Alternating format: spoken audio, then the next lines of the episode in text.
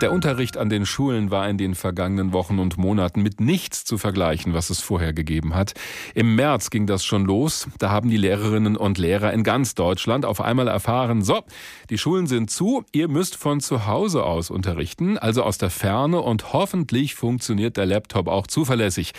Wie gut oder schlecht das lief, damit hat sich eine Studie der Johann Wolfgang Goethe Universität in Frankfurt beschäftigt. Michael Eichhorn hat sie federführend erstellt. Er ist wissenschaftlicher Mitarbeiter bei Studium Digitale. Das ist eine Abteilung der Universität, die sich mit dem digitalen Lernen beschäftigt. Wir haben vor der Sendung miteinander gesprochen.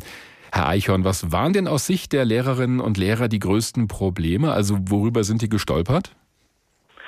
Gestolpert sind sie zum einen natürlich äh, über nicht vorhandene Technik mhm. äh, auf beiden Seiten. Also das ist natürlich äh, ein Problem, wenn viele Haushalte einfach die nötigen technischen Ausstattungen gar nicht mitbringen. Das Ganze ging dann tatsächlich mehr oder weniger über Nacht los. Woran hat es da konkret gefehlt? Stellen Sie sich vor, jetzt in den Haushalten, vielleicht noch mit mehreren schulpflichtigen Kindern, äh, standen die plötzlich vor der Herausforderung, äh, eben auch eine Art äh, Homeoffice einzurichten. Ne? Also ein, ein, Büro mit einem Computer, mit Internetzugang, dass man äh, zumindest sich die Aufgaben abrufen konnte, gegebenenfalls eben auch Videokonferenzen äh, mitverfolgen konnte. Und äh, das ist einfach nicht in allen Haushalten gleichermaßen gegeben. Und Aufgabenblätter abzufotografieren oder einzuscannen und per E-Mail zu verschicken, das ist ja auch nicht wirklich digitales Lernen, oder? Nee, nee, das hat tatsächlich noch nicht so sehr viel mit äh, digitalem Lernen zu tun.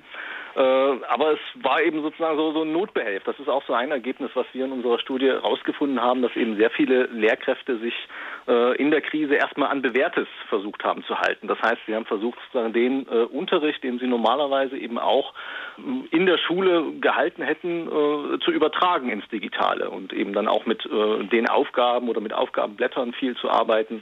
Äh, ganz ähnlich, wie sie es eben in der Schule auch gemacht hätten. Abgesehen von den technischen Gegebenheiten, wenn Kinder und Jugendliche auf einmal nicht mehr zum Lernen in der Schule zusammenkommen, bleibt da auch nicht das soziale Lernen aus Sicht der Lehrer auf der Strecke.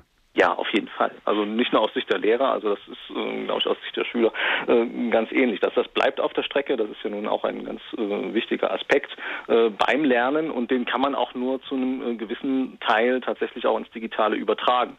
Vor allem, wenn man damit recht wenig Erfahrung hat, ist das schwierig. Also unsere Studie stammt ja aus den ersten Wochen der Corona-Krise, da wo sozusagen alle erst äh, so ein bisschen auch ihre Erfahrungen machen mussten, mhm. wie das dann eben dann digital funktioniert. Später wurden dann viel stärker eben auch mit Videokonferenzen gearbeitet, äh, um so diese, diese soziale Distanz ein Stück weit auch zu überwinden und zumindest sozusagen Sichtkontakt äh, wieder zu den Schülerinnen und Schülern herzustellen und auch zu den Schülern äh, untereinander wieder eine, eine Chance zu geben, sich wieder zu sehen, sich auszutauschen, ebenso diesen sozialen Kontakt auch wieder herzustellen. Sie haben die Ergebnisse dieser Studie überschrieben mit Herausforderung und Chance. Das ist ein Zitat. Worin sehen denn die Lehrerinnen und Lehrer die größten Chancen für einen vielleicht besseren Schulunterricht?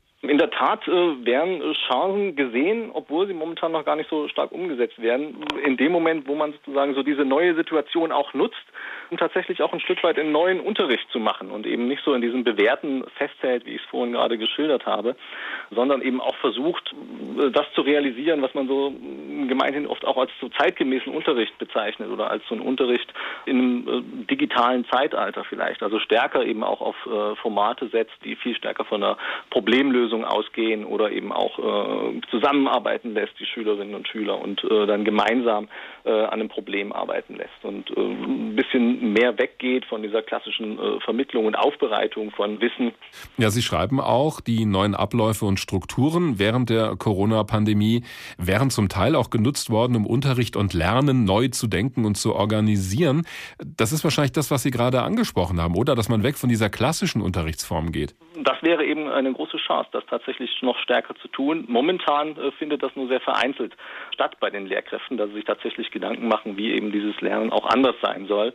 Äh, wo wir das beobachten konnten, äh, ist tatsächlich äh, das vorzugsweise eben an Schulen beziehungsweise bei äh, Lehrerinnen und Lehrern, die damit auch äh, vor der Corona-Krise schon Erfahrungen gemacht haben, die eben auch viel stärker äh, an ihren Schulen schon mit offenen Lernform, äh, Lehr-Lernformen gearbeitet haben und äh, stärker so äh, projektbasiert unterrichtet haben und so weiter. Die äh, tun sich damit dann natürlich jetzt auch unter diesen Bedingungen etwas leichter. Ja, das ist wahrscheinlich der entscheidende Punkt. Also wenn wir jetzt nach vorne schauen, ist es möglich, dass das Unterrichten durch diesen, ja, ich sag mal, Zwang zur Digitalisierung während der vergangenen Wochen auch ein bisschen vorankommt, und zwar auch an den Schulen, die eben bislang nicht diese Erfahrung mitbringen konnten und auch die Lehrerinnen und Lehrer dort ja ein bisschen hinterher waren. Ja, ich wünschte, ich könnte da ein bisschen optimistischer sein. Also unsere Studienergebnisse deuten damit darauf nicht unbedingt hin. Also mhm. äh, es ist zumindest kein Automatismus. Also es ist eben doch nicht so, wie wir, wie man es vielleicht hoffen könnte, dass wenn nur lange genug Krise ist äh, und alle zwangsdigital äh, äh, unterwegs sind, dass tatsächlich dann auch Veränderungen eintreten und so eine Art neues Lernen oder neues äh, Lehren, Lernen und Unterrichten entsteht. Ja, wenn die äh, Krise da nicht ausreicht, was müsste denn passieren, um das voranzubringen? Äh, das ist zumindest so unsere Ansicht, äh, eben dann auch eine äh, stärkere Möglichkeit der Reflexion bei den Lehrkräften, um auch nochmal rekapitulieren zu können, was ist denn jetzt eigentlich passiert, was haben wir jetzt gemacht, was lief gut, was lief nicht gut und was kann man jetzt auch anders gestalten. Das braucht Zeit, das braucht Raum. Und äh, die Zeit sollte man sich auf jeden Fall auch nehmen, vor allem weil äh, die Krise in welcher Form auch immer uns sicher noch eine ganze Weile erhalten bleibt.